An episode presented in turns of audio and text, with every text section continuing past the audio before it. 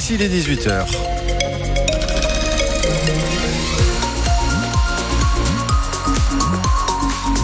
Le journal Charlotte Jousserand.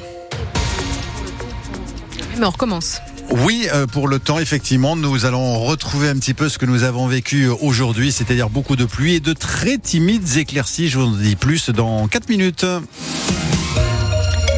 C'est en voulant nettoyer les calvaires tagués de Dordogne qu'ils en ont découvert un autre, le cinquième depuis décembre dernier, cette fois à couleur avec inscrit toujours Allah à la bombe de peinture noire.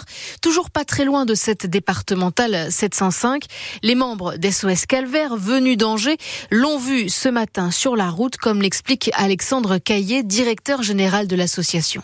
En fait, nous, on est venu en Dordogne parce que on nous avait signalé des calvaires qui avaient été tagués. Donc, on est venu sur place au service d'un des propriétaires privés là pour restaurer son calvaire qui avait été tagué.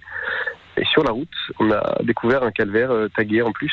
on a appelé le propriétaire qui n'était pas au courant, qui nous a donné l'autorisation de pouvoir le restaurer. Cette histoire, ça met en lumière quelque chose. Si on peut trouver un peu d'espoir là-dedans, c'est que la croix, ça reste un symbole pour tout le monde. C'est-à-dire que ça va bien au-delà du, de l'aspect religieux, parce qu'évidemment, c'est une croix, hein, c'est pas une pergola. Et en fait, la croix, euh, elle a toujours été posée pour une raison. Un village qui a été épargné de la peste, euh, un fils qui est rentré vivant de la Grande Guerre. Il y a toujours une histoire. Et ça va au-delà du côté religieux.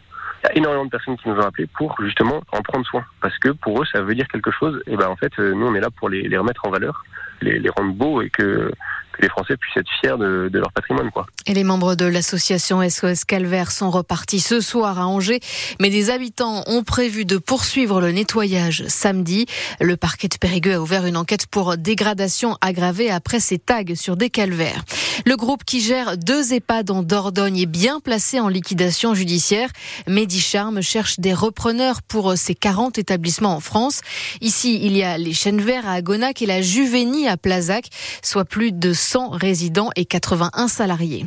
Encore une fois, les futures mamans vont devoir accoucher ailleurs qu'à Sarlat. La maternité ferme sa salle des accouchements à partir de dimanche et jusqu'au 17 mars prochain.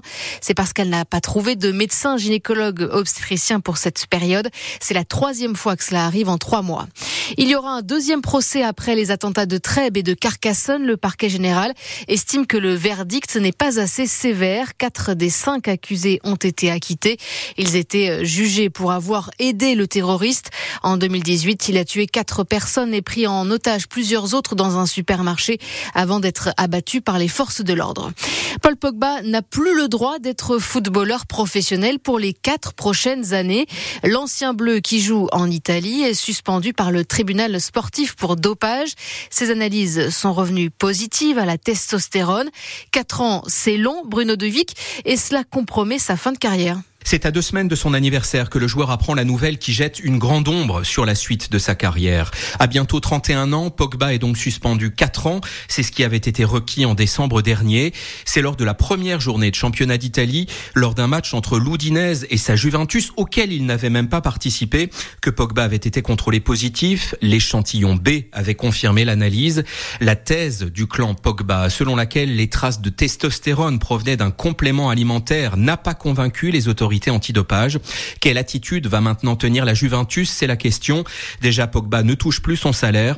Entre blessures et séquestration sur fond de sombres affaires familiales, l'après-mondial 2018 ressemble décidément à un cauchemar pour lui.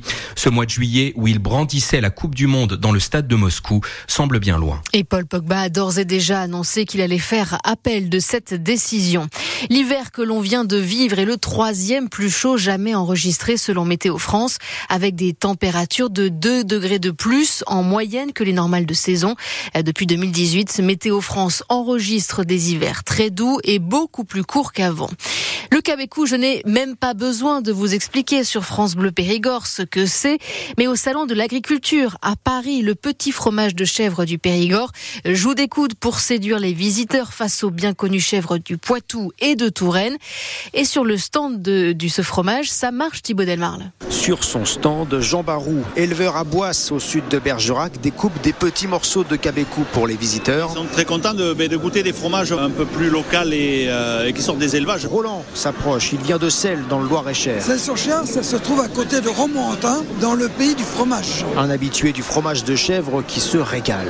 Il a un petit goût qui, qui pique très très légèrement par rapport un autre fromage, le sel sur chair.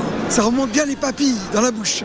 Il est excellent. Voilà maintenant Christian. Périgord, c'est dans le bas ça. Périgord, c'est où il y a les cochons. Un visiteur arrivé le matin même de Haute-Saône et pas forcément amateur de chèvre. Je suis obligé d'admettre qu'il n'est pas mauvais. Vous n'êtes pas un mangeur de fromage de chèvre? Non. Christian connaît surtout le fromage très frais. Il n'a rien à voir. Il est crémeux celui-là. Celui-là, je le bouffe par gourmandise. J'ai pas besoin de pain. C'est dommage, j'ai pas une bouteille de mon vin là, je l'ouvrirai au bout un canon. Christian repart avec son cabecou du Périgord et ce couple de nordistes de Lens se penche sur la vitrine. J'en achète au marché, mais il n'a pas le même goût. Il y a le terroir, il y a la, le travail de l'éleveur, le travail du fromager. Je peux me permettre? Oui, oui, allez-y. oui, meilleur, nettement meilleur. Le couple repart avec son cabecou mais sans glacière, donc on ne sait pas dans quel état il va arriver à Lens. Probablement un petit peu fondu, et c'est peut-être meilleur comme ça.